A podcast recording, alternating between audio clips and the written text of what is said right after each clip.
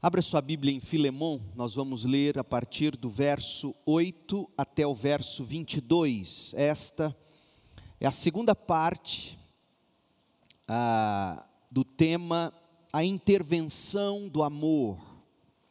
A intervenção do amor. Hoje pela manhã nós caminhamos por, este, por esse texto, por alguns desses versículos, especialmente os versos 9 e 10 ou melhor, os versos 8 e 9, e nós vamos dar prosseguimento agora. Filipenses, versos de 8 a 22. Filipenses não, Filemon, isso. Filemon de 8 a 22. Por isso, ainda que pudesse exigir em Cristo que você faça o que é certo, Filemon, prefiro pedir com base no amor. Eu, Paulo, embaixador, presbítero, ou já velho e agora prisioneiro de Cristo Jesus. Suplico que demonstre bondade a meu filho Onésimo, tornei-me pai dele na fé, quando estava aqui na prisão. Onésimo não lhe foi de muita utilidade no passado, mas agora é muito mais útil para nós dois eu envio de volta a você e com ele vai meu próprio coração. Gostaria de mantê-lo aqui comigo enquanto estou preso, por anunciar as boas novas. Assim, Onésimo me ajudaria em seu lugar. Mas eu nada quis fazer sem o seu consentimento.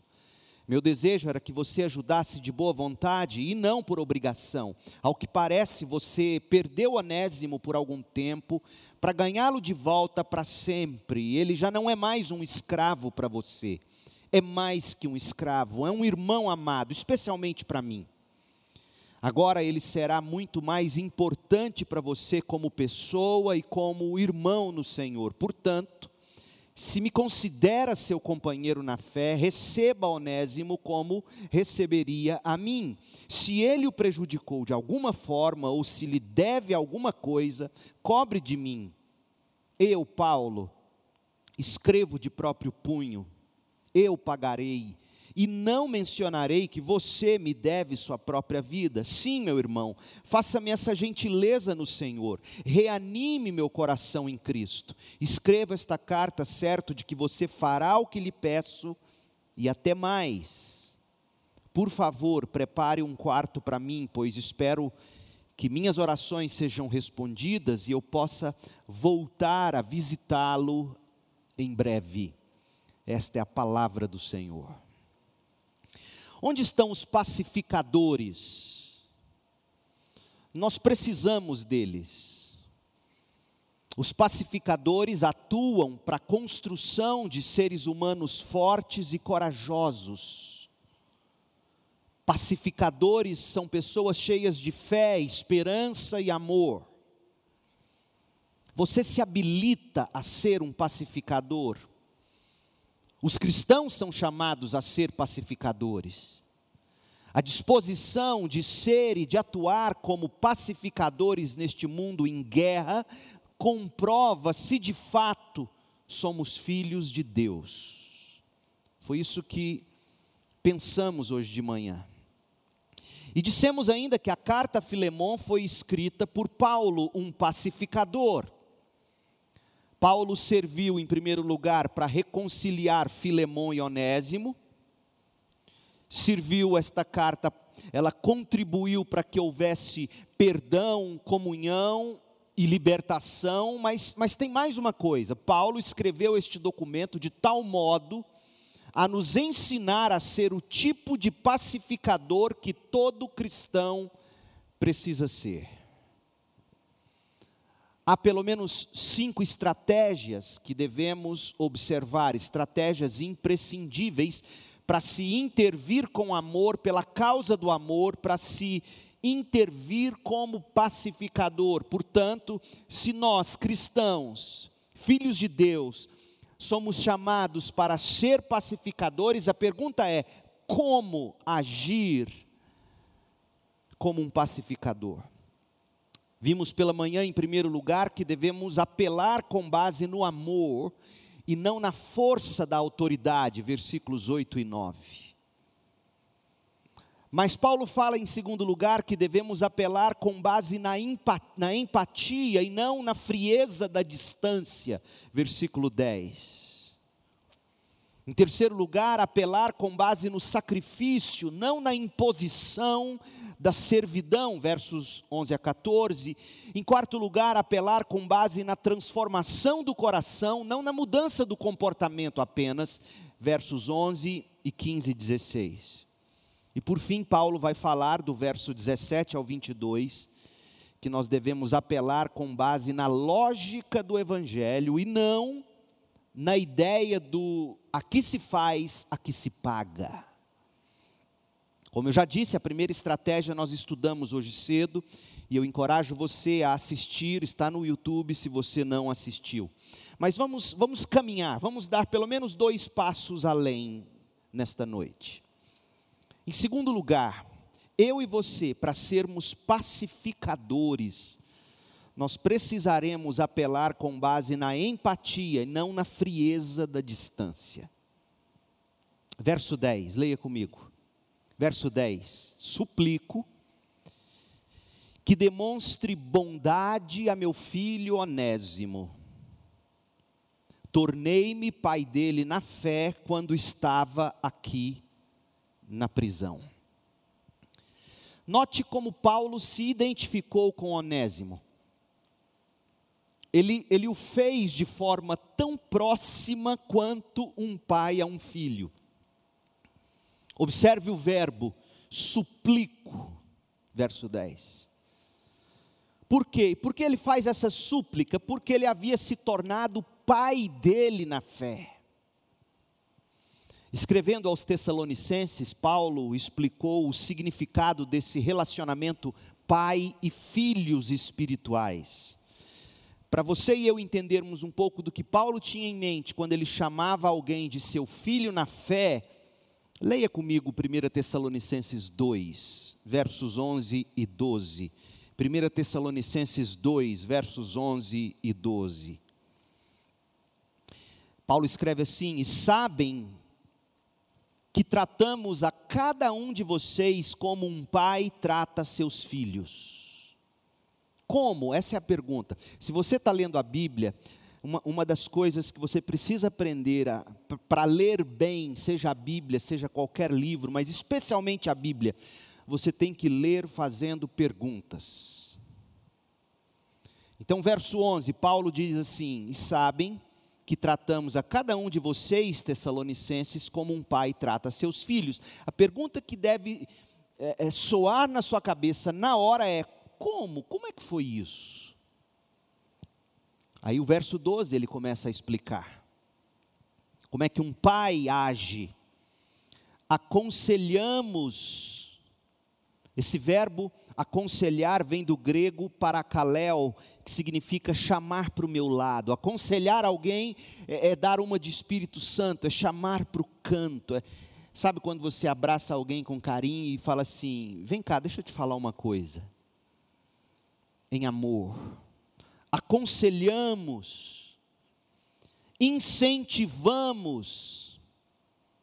O verbo incentivar vem do grego paramutelmai, falar com incentivo, acalmar alguém, encorajar, consolar. Então Paulo diz: o pai, ele, ele chama para um canto e ele fala com incentivo, ele acalma, ele encoraja, ele consola.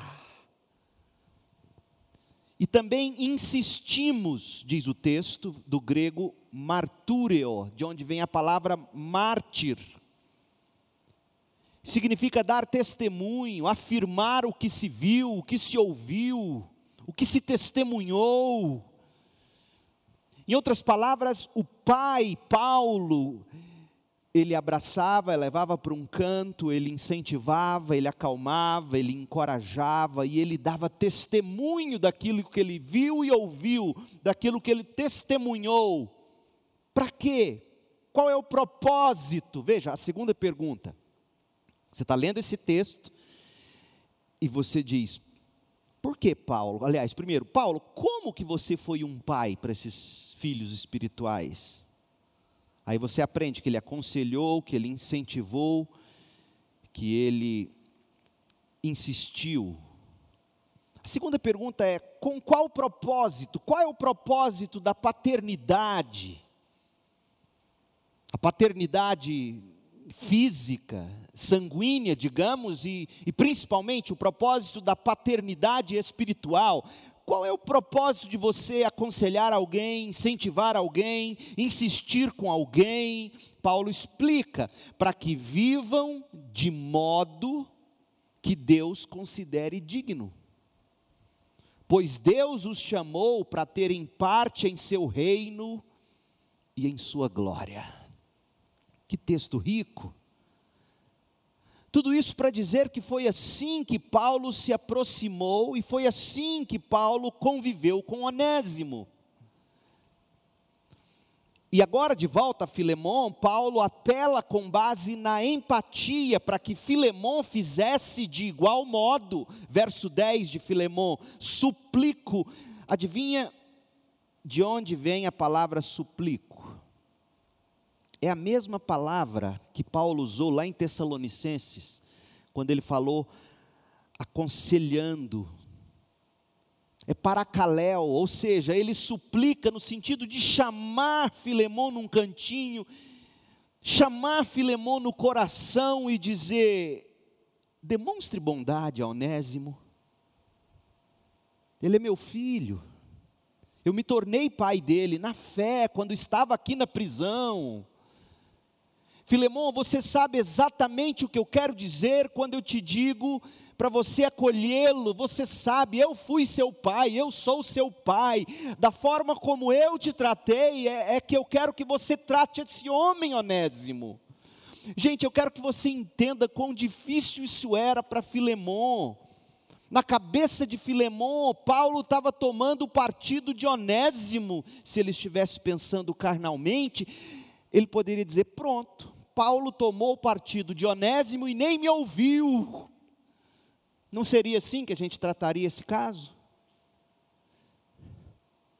E Paulo, então, ele, por isso ele apela com base no amor, como vimos, e não na autoridade. Porque quando você chama para o amor, você desarma a pessoa de todos os seus argumentos. Paulo é tão inteligente, ele é um artesão de palavras, ele é sábio, ele não apenas chama Filemão para agir com base no amor, mas chama Filemão a empatia. Ele diz: Filemão, eu te suplico, demonstre bondade a esse meu filho onésimo. Eu me tornei pai dele quando ele estava aqui na prisão.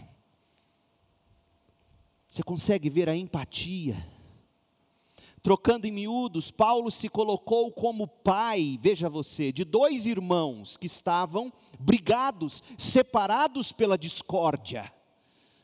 Paulo primeiro chamou cada um para o seu lado em momentos diferentes. Primeiro ele aconselhou Onésimo, incentivou Onésimo, instruiu Onésimo com base no amor. E agora ele faz isso com Filemão através desta carta e tendo então conversado com cada um separadamente, o que é que o bom pai faz? Coloca os dois irmãos cara a cara. Bem diferente da minha mãe, que quando queria botar eu e meu irmão cara a cara, amarrava os dois, um com a cara para o outro. Sua mãe era dessas? E eu não nasci com. Interessante, que eu não, não fiquei com crise. Mas isso é outro assunto. O pai Paulo instrui um filho, instrui o outro e põe os dois para resolver. A mesma afeição, carinho, amor que Paulo e Filemão passaram a nutrir um pelo outro, a partir do momento em que Paulo havia se tornado pai de Filemão na fé, como Paulo vai dizer no verso 19, então, essa mesma afeição, esse mesmo carinho, esse mesmo amor que nasceu de Paulo por Filemão, de Filemão por Paulo, o apóstolo agora revela nutrir esse mesmo amor por Onésimo. Mas acontece que Onésimo foi o homem que roubou Filemão e fugiu. E Onésimo agora é, é filho de Paulo. Como teria sido fácil Filemão pensar assim: Paulo, você caiu na Dionésimo? Onésimo a vida inteira foi inútil, ele vai aí, você encontra com ele, ele conta a versão dele, dá uma de que mudou, e você cai na dele. E você manda ele de volta para mim com essa carta, dizendo que eu tenho que acolhê-lo, perdoá-lo. Paulo, eu não te conhecia, Paulo. Teria ou não teria sido fácil para Filemão pensar assim? Mas o verso 10 diz, de novo, Paulo suplica: demonstre bondade a meu filho. Eu me tornei pai dele na fé quando eu estava aqui na prisão. Filemão, lembre-se, eu estou te enviando meu filho, o meu filho Onésimo. Meu povo, vocês conseguem ouvir a empatia por trás dessas palavras do apóstolo Paulo? Paulo sabia o tamanho do amor e do, e do carinho que Filemão nutria por ele, o apóstolo. Ao mesmo tempo que Paulo imaginava o tamanho da mágoa que Filemão carregava no coração contra Onésimo. E aí, pense agora na estratégia de Paulo. Paulo então traça uma estratégia. A única maneira, pensa Paulo, a única maneira de colocar esses dois de alguma forma juntos de novo, para eles resolverem as diferenças, vai ser eu trazer cada um deles para perto de mim.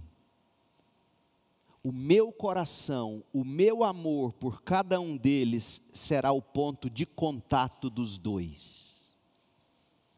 Ou seja, Filemão ama Paulo Paulo ama Filemon. Onésimo ama Paulo, Paulo ama Onésimo. Mas Filemon está magoado com Onésimo. Como é que você junta esses dois? Traga os dois para o seu coração. Os dois vão se encontrar no seu coração. Foi isso que Deus fez conosco. Nós nos encontramos com Deus no coração da cruz. É o que Paulo está fazendo. Filemão, você sabe que eu te amo. Filemão, eu sei que você me ama. Eu sei que será muito difícil para você amar Onésimo, sobretudo depois de tudo que ele fez contra você. Mas eu sei também que será mais fácil para você começar a amar Onésimo se souber o quanto eu amo Onésimo em Cristo. Paulo estava apelando com base na empatia, não na frieza da distância. Porque a frieza da distância diria algo do tipo: Filemão, você tem que perdoar e pronto. Você é crente, crentes perdoam, portanto, perdoe Onésimo e ponto final. Mas não é assim. Paulo sabe o quanto é difícil perdoar quem nos magoa. E Paulo sabe que a única fórmula capaz de transformar inimigos em amigos é o amor. Vimos isso de manhã. Então ele tem que ser empático, simpático, e ele tem que trazer Filemão para o coração o mesmo coração onde habita Onésimo, e lá nesse mesmo amor, que é o amor de Cristo, Onésimo e Filemão se encontram. E há, e, há, e ocorre restauração. Leia de novo versos 9 e 10. Filemão, eu prefiro pedir com base no amor. Verso 10: Suplico que demonstre bondade a meu filho Onésimo eu me tornei pai dele na fé quando estava aqui na prisão. Esse é o tipo de empatia que será capaz de construir pontes entre abismos que separam pessoas que se feriram e depois cada uma seguiu seu caminho para bem longe uma da outra. Ou pessoas que um dia se amaram, mas agora se odeiam por algum motivo ou pessoas que simplesmente não vão uma com a cara da outra, ou ainda pessoas que simplesmente preferem manter distância uma da outra. E neste ponto eu preciso fazer um parêntese e dizer algo. Pode ser que você sofra me ouvindo dizer uma vez após a outra nessa série em Filemão. Um amigo meu, pastor Jailton, me escreveu e falou assim: Pastor Leandro, quantos sermões já foi em Filemão? Eu acho que foram 11. Ele falou assim: Eu não daria conta de pregar três. Então, veja, você ouvindo uma vez após outra, eu tenho que perdoar, eu tenho que perdoar, eu já tentei. Deixa eu te dizer uma coisa: se você já fez o seu papel, não cabe mais a você querer fazer o outro aceitar essa reconciliação. Não há o que fazer a não ser continuar orando com o coração disposto a restaurar, caso essa pessoa um dia te procure para resolver. Simples assim. Então, se você já tentou, se você já deu o passo que lhe cabe dar, ótimo não é tão ótimo assim se a pessoa não, não quis, se a pessoa não te entendeu, se a pessoa te retrucou com ainda mais força. Mas você fez o que lhe era devido. Fecho parêntese. Algumas pessoas, ah, algumas pessoas acham que a familiaridade estraga relacionamentos. Algumas pessoas afirmam que familiaridade ou intimidade estraga relacionamentos. Você acredita nisso? Você é do tipo que pensa assim? Familiaridade, intimidade demais estraga o relacionamento. Não seja rápido em responder. Porque em alguns casos isso é verdade.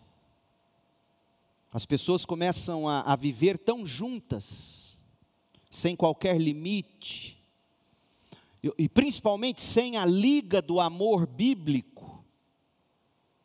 E elas estão tão juntas, sem, sem saber seus limites, sem a liga do amor, tão juntas que quando elas começam a enxergar o defeito umas das outras, elas se decepcionam, então elas se separam. Mas na família cristã, entre o povo de Deus, isso não pode, não deve ser verdade. Familiaridade ou intimidade com fé, esperança e amor é o desejável para que haja amizades perfeitas, casamentos perfeitos, famílias perfeitas, um mundo perfeito porque é a frieza da distância que estraga relacionamentos, não é a intimidade. A ausência de amor e de gentileza que a proximidade promovida pelo Evangelho é capaz de produzir entre as pessoas que vivem em comunhão, é o único solvente capaz de dissolver qualquer rusga. Esse amor que brota da intimidade, essa empatia que é nutrida pelo amor de Cristo, são os únicos solventes capazes de dissolver rusgas, má impressões, ideias equivocadas, percepções negativas que geralmente nós nutrimos por aquelas pessoas mais distantes da gente e, e, e, que vemos falar ou agir de uma forma que a gente não gosta, e aí a gente prefere manter a distância porque ela é tão diferente daquilo que eu julgo ser o ideal, que eu prefiro não me aproximar. Deixa eu te dizer uma coisa: isso não é cristianismo. Porque Deus se fez homem e se aproximou de um tipo tão diferente dele o ser humano caído em pecado. Veio para o que era seu, mas os seus não receberam. E ainda assim ele foi ao encontro, de novo e de novo. E João capítulo 13 diz que já tendo amado os seus discípulos, ele os amou de novo, os amou até o fim. Você já teve a experiência de julgar alguém apenas pela primeira impressão ou pelas primeiras impressões? Tem gente que é assim, bate o olho na pessoa, vê os três jeitos da pessoa, o jeito dela se vestir, o jeito dela se falar, o jeito dela se comportar e pronto, já emite uma lei e diz: é assim, o santo dela não bate com o meu. Deixa eu te contar um segredo: crente não tem santo crente tem o Espírito Santo, que é capaz de quebrar barreiras e diferenças. Eu sou do tipo que quando eu encontro alguém, quando o meu velho homem, porque eu tenho um velho homem, não é porque eu sou pastor que eu não, e esse meu velho homem é bruto. Quando eu vejo alguém que meu velho homem diz, eu não fui com o santo daquela pessoa. Eu tenho que imediatamente virar para esse velho homem e dizer: Nós não temos santo, nós temos o Espírito Santo. Você vai se aproximar e você vai conhecer, e você vai entender de onde vem aquela pessoa e você vai amar. É assim que o crente faz. Então, você já deve sim ter tido a experiência de julgar alguém apenas pela primeira aparência ou pelas primeiras impressões. Mas você, se você foi além disso, depois de ter relutado por um tempo, você então resolve se aproximar. E aos poucos você passa a gostar da pessoa. E pelo Espírito Santo de Deus agindo em você, quando você se dá conta, aqueles, entre aspas, defeitos, já não te perturbam mais, já não te escandalizam tanto. Por quê? Porque agora você colocou amor no relacionamento. E mesmo se os defeitos da pessoa ainda te incomodam, eles não te afastam da pessoa, pelo contrário, você se motiva a, em amor, tentar ajudar aquela pessoa a mudar no Evangelho. Tem que ser assim, crente, deve ser assim, principalmente na igreja. Especialmente na segunda igreja batista em Goiânia, nós apelamos com base na empatia, não na frieza da distância. A empatia que une as pessoas em amor, é a única forma de se dissipar a aversão, o ressentimento, a raiva, ou mesmo o ódio que tantas vezes nós carnalmente sentimos pelas pessoas. Portanto, tente se aproximar.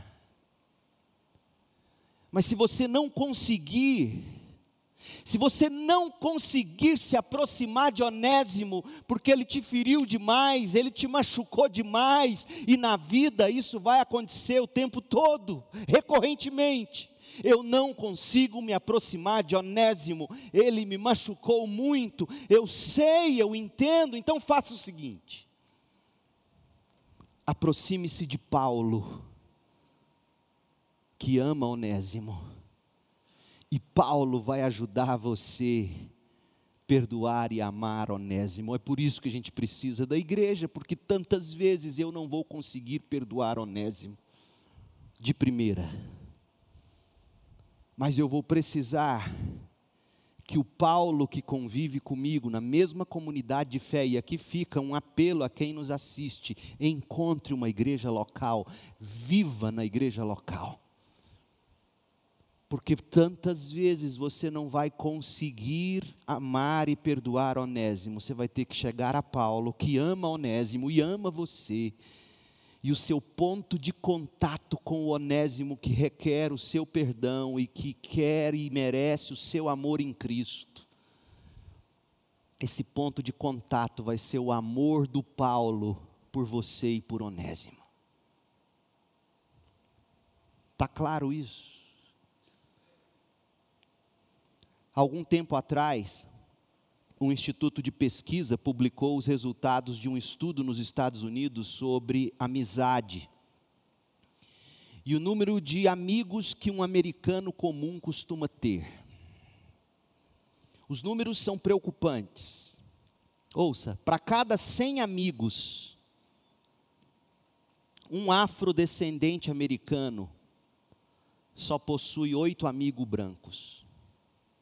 Ou seja, cada negro americano, dos 100 amigos que o negro americano tem, dos 100, apenas oito são brancos. E pasmem, nenhum asiático. E para cada 100 amigos, um americano branco só possui um amigo afrodescendente. Gente, essa enorme distância racial em uma mesma nação é desastrosa. Como nós temos testemunhado ao longo dos anos, especialmente em meses mais recentes, depois da morte daquele cidadão, o Floyd, em Minneapolis, Minnesota. Mas não se iluda, essas coisas acontecem aqui no Brasil, entre nós mesmos e até na igreja. E não pensem vocês que eu estou falando apenas de raça ou de cor da pele. Tantas vezes,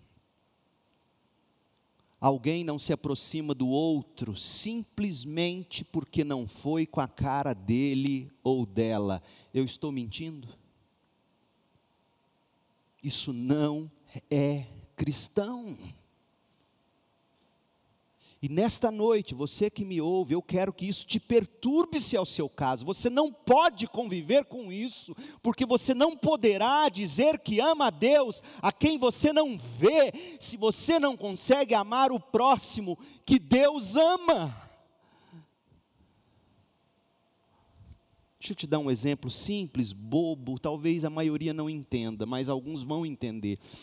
Às vezes, quanto mais ilustrações, melhor, são janelas para a gente ajudar a entender. Você tem um cachorrinho de estimação. De repente você compra um cachorrinho ou adota um cachorrinho e você começa a cuidar daquele cachorrinho. E aquele cachorrinho vai se tornando especial para você, você vai gostando cada vez mais dele. E aí, de repente, você vê alguém fazendo maus tratos com algum outro animal, especialmente de quatro patas. O seu amor por aquele cachorrinho vai fazer você sentir uma simpatia e uma empatia tão grande por aquele outro animal. Quem tem sabe o que eu estou dizendo. O que eu quero dizer com isso? Se você diz que tem o amor de Deus no coração e não consegue ver de forma empática o outro, tem algo errado com isso que você chama de fé salvadora. Pode ser que não seja fé salvadora. Leia a primeira carta de João. O crente não pode ser do tipo que não se aproxima do outro simplesmente porque não vai com a cara dele ou dela. Pastor, mas eu não consigo. Eu sei, é possível, o pecado faz isso. Então se aproxime de Paulo e diga: Paulo, eu sei que você ama Onésimo, mas eu não consigo amar. Me ajuda a amar Onésimo. Há certos tipos de pessoas que geralmente nós simplesmente optamos por não nos aproximarmos. A gente mantém distância e continuamos falando em amor. Ô oh, meu povo, nós precisamos nos aproximar, sobretudo na igreja, o amor de Cristo nos uniu e com Ele nós mantemos comunhão uns com os outros e no seu corpo, que é a igreja. Com efeito, Paulo escreveu aos Efésios o seguinte: Cristo nos reconciliou com Deus, mas sabe em qual contexto? Em um só corpo por meio de sua morte na cruz, eliminando a inimizade que havia entre nós. Efésios 2,16. Deus nos reconciliou em um só corpo, mesmo havendo as divergências, As diferenças serão tratadas, discutidas em amor, com empatia. Nossa salvação, portanto, requer de nós empatia uns pelos outros, não a frieza da distância. Você, vai poder perguntar assim, mas como assim empatia? Deixe-me tentar te ajudar. O que eu quero dizer com empatia? Empatia é a capacidade de compreender emocionalmente alguém, a capacidade de projetar a pessoa de Cristo no outro. Sabe quando você projeta seu cachorrinho naquele animal que está sendo maltratado? E aí de repente você ama e quer acolher aquele animal, quer defender aquele animal, pelo simples fato que você projetou o seu amor pelo seu cãozinho no outro. Isso é empatia. É a capacidade de projetar a pessoa de Cristo no outro, é a capacidade de se identificar ou de identificar a pessoa de Cristo no outro. A capacidade de se identificar com a outra pessoa em Cristo. Isso é empatia. Ah, minha gente. Você pode dizer o seguinte: olha, mas com aquela pessoa eu só tenho Cristo em comum. Eu já vi crente dizer isso. Como que dizendo, olha, nada me une, só Cristo. Eu olho e falo, meu Deus. Mas deixa eu te dizer uma coisa. Se você só tem Cristo em comum com uma pessoa, você tem tudo que de fato importa. E aqui eu vou falar especialmente para quem namora descrentes. Você pode ter tudo em comum com ele ou com ela. Mas se vocês não têm Cristo em comum, vocês têm nada em comum. Acorde. Porque se você tem, ou se a única coisa que você tem com alguém, a princípio, é Cristo, você tem tudo o que de fato importa para uma verdadeira comunhão. Cristo é tudo, Cristo é o que importa. Filemão, você não tem nenhuma simpatia por Onésimo. Eu entendo, ele foi inútil a vida inteira. Ele roubou, ele fugiu, ele te traiu. Eu entendo. Você tem nada em comum com ele, mas agora vocês têm Cristo. Ele é seu irmão. Acolha e perdoe. Nós aprendemos com Paulo que justiça, vimos isso de manhã, justiça é o amor restaurando o amor ao devido equilíbrio. Olhamos para a vida de Martin Luther King. Justiça, Paulo ensina, requer empatia, não distância. Meu povo, não dá para julgar alguém à distância sem alguma empatia. Deixa eu te dizer isso. E agora eu vou entrar num campo filosófico que eu posso ser chumbado, mas vamos lá. Quem disse? Martim Lutero dizia: quando Deus quer humilhar alguém, põe ele para pregar ou para escrever um livro. Então vamos lá.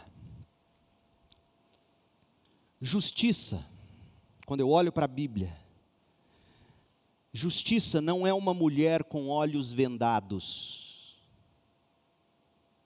como que representando a imparcialidade da justiça. Justiça não é uma mulher com olhos vendados, tendo em uma das mãos a espada, representando força, poder, coragem para impor o direito, e na outra mão uma balança com os pratos nivelados, representando o nivelar do tratamento jurídico de todos por igual. Aliás, uma curiosidade: a justiça do Brasil Aquela escultura localizada em frente ao prédio do Supremo Tribunal Federal em Brasília não traz a balança. Você já notou isso? Sabe como é que a imagem da a escultura da justiça do nosso país? A escultura brasiliense tem os olhos vendados, como todas as demais. Mas diferentemente das representações usuais da justiça, que estão sempre em pé, a nossa justiça está sentada num banco, com a espada no colo, em vez de ter o conjunto espada e balança, ou somente a balança, como é na maioria das vezes. Então, essa representação da justiça que nós temos na Praça dos Três Poderes foi interpretada como um símbolo de uma justiça morosa, lenta, posto que ela está sentada com a espada no colo. Outra interpretação é a de que não, é uma justiça que acabou de cumprir o seu papel e se assentou para descansar. Como eu gosto muito de arquitetura e de símbolos e de imagens, eu ainda fico com a pergunta: cadê a balança representando o nivelamento do tratamento jurídico de todos por igual? É algo para se pensar. Mas esse não é o nosso tópico. O nosso assunto é que a justiça não é uma mulher em pé, com olhos vendados, portando um conjunto de espada e balança ou somente uma balança. O que é justiça para o cristão? Justiça é a imagem de um cristão, seja ele homem ou mulher, de olhos bem abertos, que a tudo vê coração cheio de amor e de empatia pelo próximo.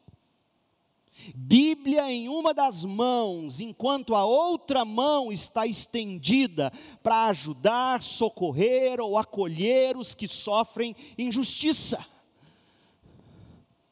Por isso o cristão apela com base na empatia, não na frieza da distância. Aproxime-se, crente e ame primeiro, e depois haja para ajudar. E se você não conseguir, se onésimo é difícil demais para você engolir por enquanto, chegue em Paulo e diga: Paulo, eu não consigo, me ajuda, porque eu sei que você ama Onésimo e também me ama.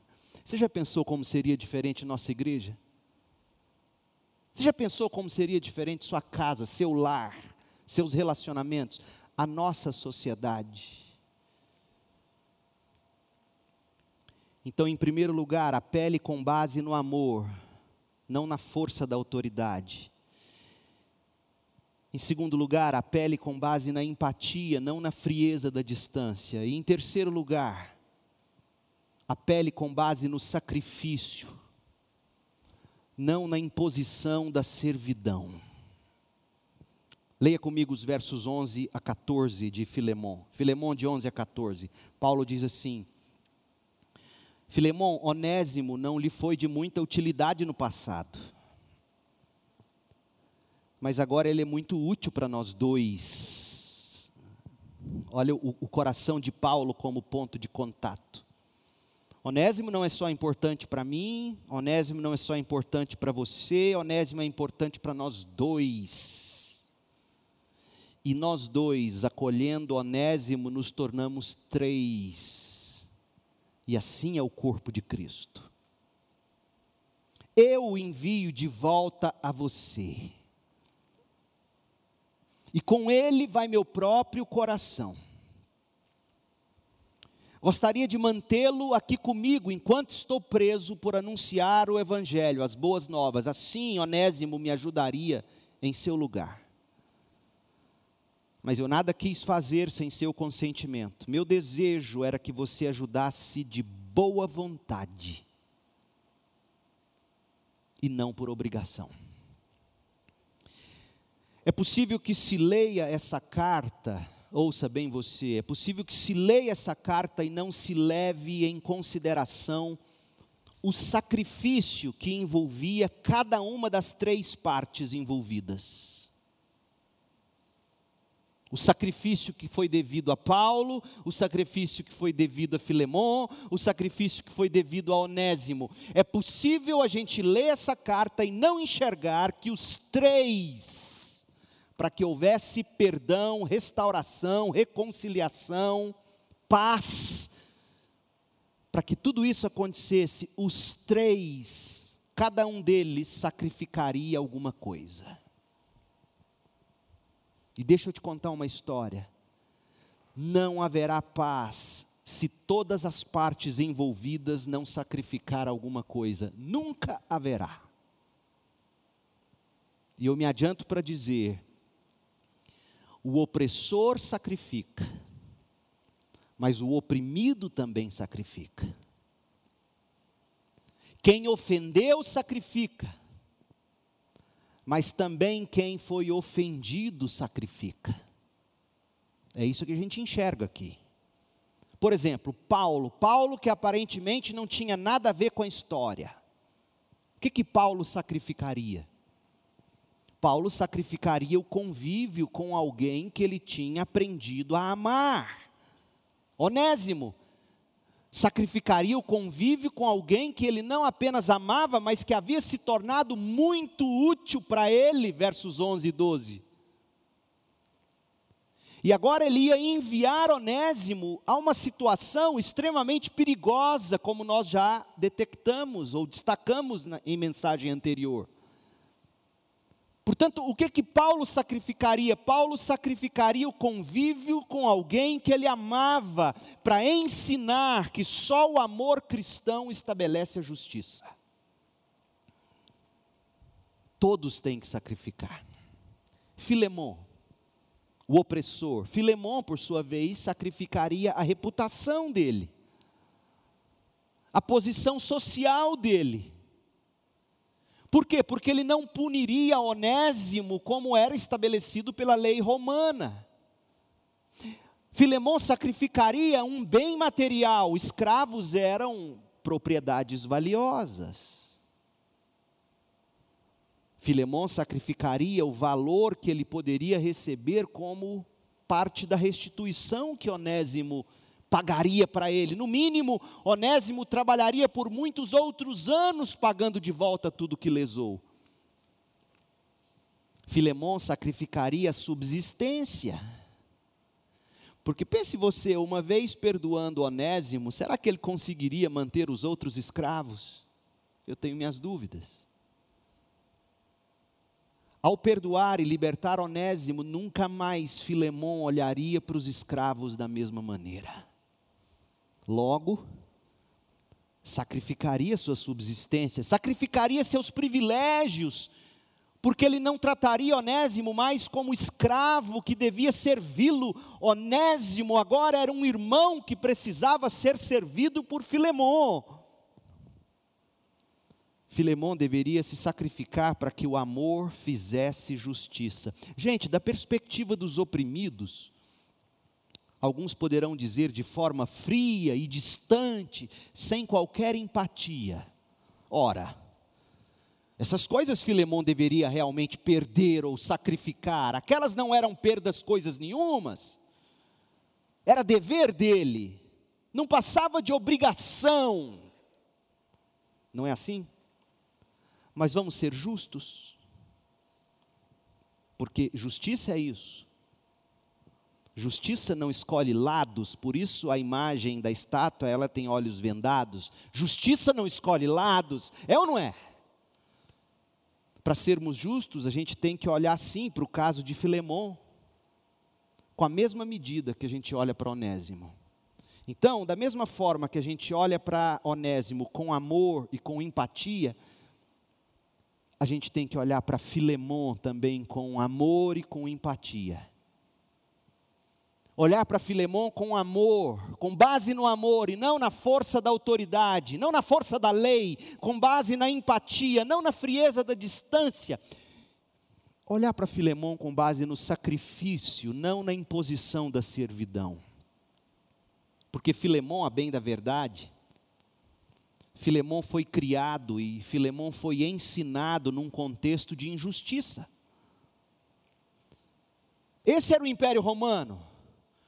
O mais forte escravizava o mais fraco. Filemão não havia ainda aprendido o que de fato é justiça. Foi apenas com a nova vida dele em Cristo que ele aprendeu que justiça é o amor corrigindo aquilo que se revolta contra o amor, para usar as palavras de Martin Luther King Jr. Foi só em Cristo que Filemão conheceu, aprendeu que a justiça é o amor agindo para corrigir aquilo que se revolta contra o amor. Portanto, foi em Cristo, por causa do ensino de Paulo, que Filemão aprendeu que a justiça é o amor restaurando o amor ao seu devido equilíbrio, e isso ia requerer de Filemão sacrifício. Ele iria abrir mão de Onésimo. Ele perdoaria e libertaria Onésimo. Esse era o sacrifício de Filemão: perdoar e abrir mão de Onésimo. Não há justiça sem que a gente faça sacrifícios. Mas e Onésimo? Qual era o sacrifício de Onésimo? Onésimo é o personagem mais silencioso desse drama pintado pelo apóstolo Paulo. Mas Onésimo talvez sacrificaria mais do que todo mundo. Primeiro, porque ele ia ter que se submeter a um grande risco de perder a liberdade para sempre.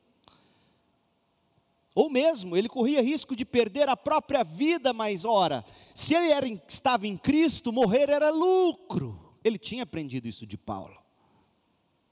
Mas esse era o preço que Onésimo tinha que pagar ele tinha que voltar lá onde ele um dia defraudou alguém e restituir. Cristianismo requer de nós atitudes como essa, onde você defraudou alguém. Volte lá, mesmo que há um alto sacrifício.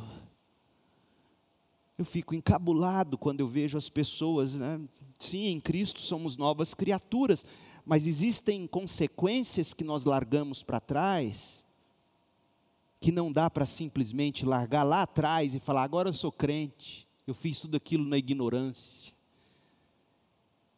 Agora, mais do que nunca, seus olhos deveriam se abrir para o que foi feito lá atrás, e se ainda é oportuno, faça como Onésimo, volte lá e restitua. Coloque-se no lugar de Onésimo. Você roubou, fugiu das cadeias do seu senhor. Teve sorte o bastante de não ter sido achado e devolvido ao dono. Encontra-se com ninguém menos do que Paulo, ouve Paulo pregando, crê no Evangelho de Paulo, experimenta uma nova vida, um novo nascimento de paz e de liberdade no coração. Você começa a amar Paulo, começa a servir Paulo. Você vê Paulo escrevendo cartas, porque é provável, você já se deu conta disso? Efésios foi escrito da prisão, é provável que Onésimo tenha visto Paulo escrever Efésios, eu me arrepio. Colossenses, Você vê Paulo escrevendo cartas, você vai aprendendo uma nova maneira de ver a vida, e um dia Paulo vira para você e diz assim: Onésimo, eu preciso de um favor seu. Claro, Paulo, qualquer coisa você responde. Paulo diz para você que acabou de escrever uma carta e precisa que você entregue essa carta com urgência. Claro, eu entrego aonde? A quem? Você responde. Paulo olha para você e diz: Eu quero que você entregue essa carta a Filemon.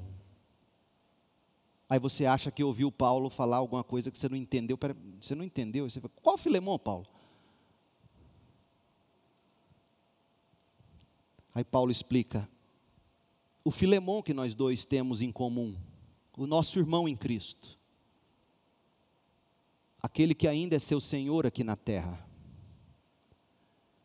Eu escrevi nessa carta que ele tem que te perdoar e tem que te dar a liberdade, que tem que te receber não mais como um escravo, mas como irmão, mas você tem que ir lá, entregar essa carta, pedir perdão. Pega essa carta e entregue a Filemon, por favor, você faria isso? Imagine. É aqui que a gente descobre que Onésimo de fato era crente. Sabe por quê? Porque se Paulo escrevesse uma carta como essa e entregasse para o Leandro, Leandro, leva para Filemão, sendo eu o Onésimo, eu teria tido grandes dificuldades. E você, seja honesto, não me julgue. Você poderia dizer, Paulo, ele não precisa de mim, ele tem tantos outros. Você pode até mandar essa carta, mande Arquipo levar essa carta, encontra alguém, Tito, Timóteo, sei lá, é, é, vai chegar até melhor lá essa carta. Eu, deixa eu aqui com você, ele, não, ele vai me perdoar, não, vamos dar um jeitinho nisso, Paulo. Aí Paulo explica que a vida cristã, nós a recebemos pela graça mas a santificação tem um preço. Eu e você temos que tomar a nossa cruz dia a dia. Dizer não para nós mesmos, se de fato somos discípulos de Jesus. Você entendeu isso, crente? A justiça que nasce do amor não requer sacrifício apenas da pessoa que está no poder ou esteja exercendo de forma opressora e injusta. A justiça que nasce do amor de Cristo também requer sacrifício e ação amorosa por parte do oprimido, do injustiçado. Não existe a menor possibilidade de se estabelecer ou de se ver a aplicação da justiça sem que todos, absolutamente todos, paguem algum preço ou se sacrifiquem de alguma maneira, do grande ao pequeno, do justo ao injusto, do opressor ao oprimido do pacificador aos que estão sendo pacificados, todos nós teremos que pagar um preço. Assim foi que Onésimo pegou a carta da mão de Paulo e levou a carta ao seu ex-senhor Filemão, ao mesmo tempo que se apresentou a ele de volta. Mas note, essa atitude de Onésimo não foi de servidão, não é que agora Onésimo tinha deixado de ser servo de Filemão para fazer tudo o que Paulo mandava. Porque é isso que o povo diz de crente. Você só faz o que seu pastor manda. Olha lá, Onésimo, coitado. Saiu do espeto, caiu na brasa, saiu das mãos de Filemão e ficou nas mãos de Paulo. Livre do quê? Paulo nunca coagiu Onésimo ou obrigou Onésimo a fazer o que ele fez. Como é que a gente sabe disso? Já que ele não fala isso na carta, mas ele fala algo para Filemon no verso 14, que nos ensina o que ele teria dito para Onésimo. Olha o verso 14, Paulo diz assim: Filemon, eu nada quis fazer sem seu consentimento Meu desejo era que você ajudasse de boa vontade, não por obrigação. Eu não quis que você perdoasse, eu não quis simplesmente ficar com Onésimo e, e presumir que você perdoaria. Eu queria seu consentimento. E mais do que seu consentimento, eu queria que se você, ao consentir com o meu pedido, eu queria que fosse de boa vontade, eu não queria que fosse por obrigação. Seja um pouquinho inteligente agora. Se era consentimento de coração, se era boa vontade em forma de atitudes amorosas, que Paulo esperava de Filemon para perdoar e libertar Onésimo, certamente era isso que ele queria de Onésimo. Certamente que Paulo teria explicado para Onésimo: você precisa voltar lá, você precisa pedir perdão, você vai levar essa carta, mas ouça, verso 14 se aplica também a Onésimo. Onésimo, eu não quero que você faça isso sem consentimento. Eu quero que você volte, mas de boa vontade, não por obrigação. A justiça que nasce da força, a justiça que nasce da espada da lei, a justiça que nasce da coerção ou como servidão, essa justiça tem vida curta. A experiência comprova que se de alguma forma não houver alguma mudança no coração do indivíduo, a mera justiça imposta a alguém não vai prevenir que o sujeito ou não vai é, prevenir o sujeito de voltar a praticar a injustiça. Não adianta só você impor a ele lei, não adianta você simplesmente trancá-lo na cadeia,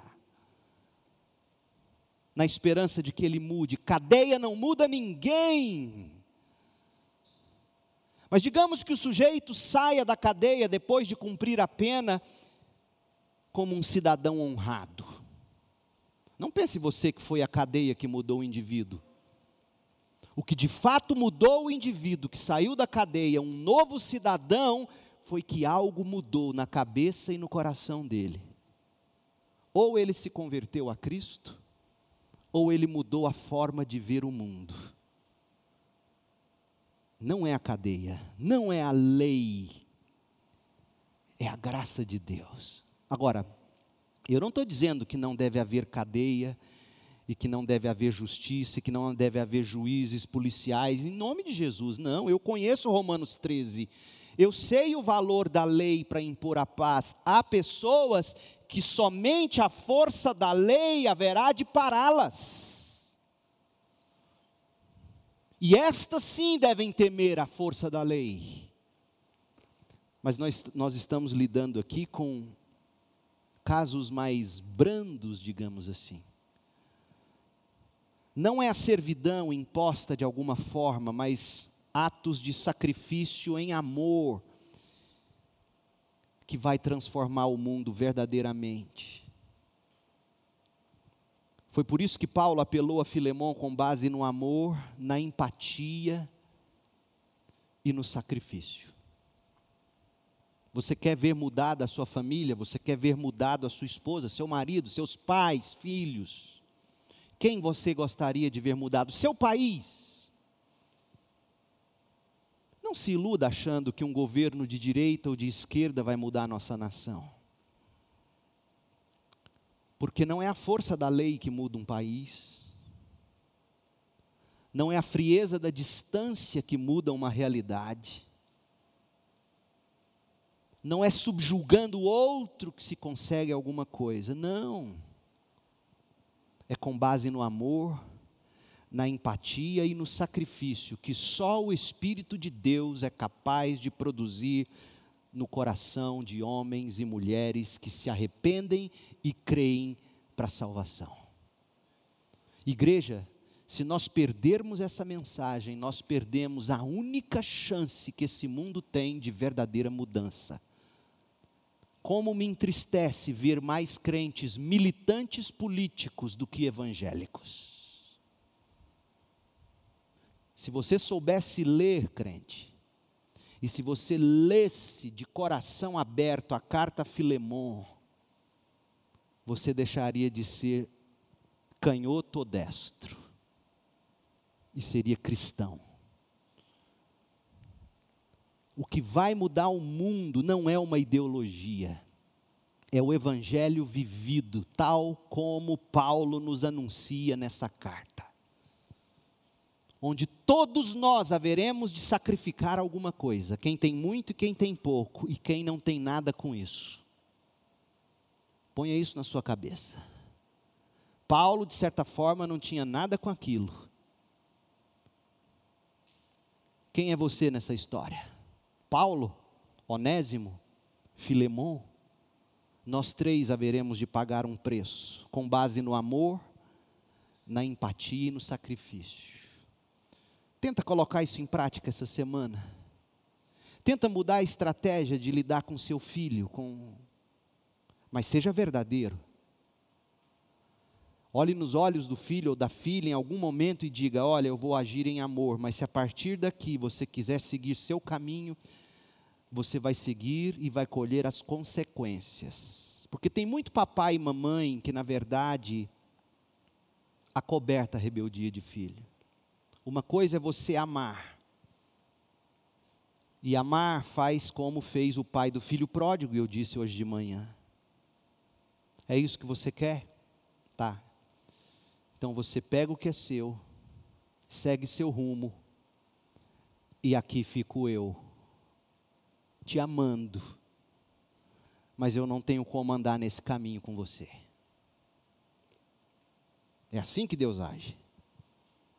Mas tem pai que acha que vai resolver no grito, na força, na autoridade, no braço.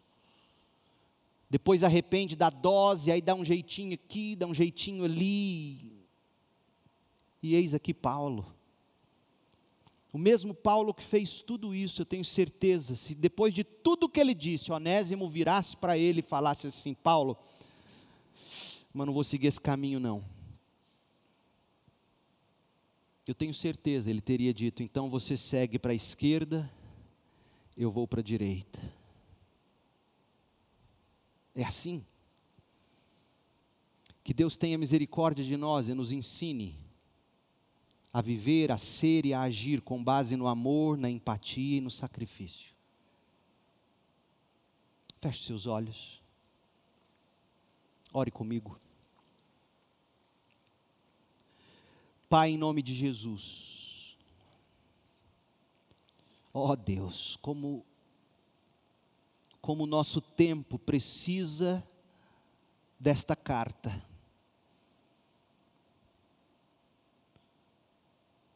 Como famílias, igrejas precisam dos princípios desta carta, da sabedoria apostólica dessa carta.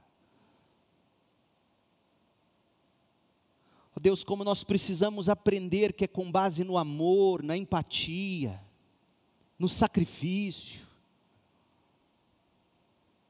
não é impondo, não é mantendo distância, não é subjugando pela força.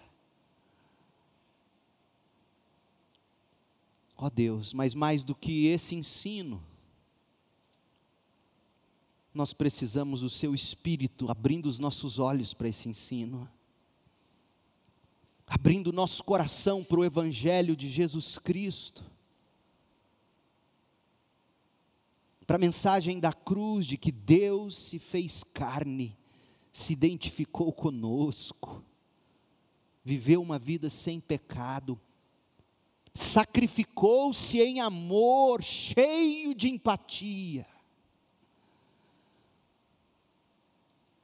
para que todo aquele que nele crê tenha uma nova vida, uma vida que não perece, uma vida que produz frutos. Ó oh Deus, abra os olhos e os ouvidos dos que me ouvem para este Evangelho. Que haja arrependimento e fé, e nova vida, em nome de Jesus. Amém.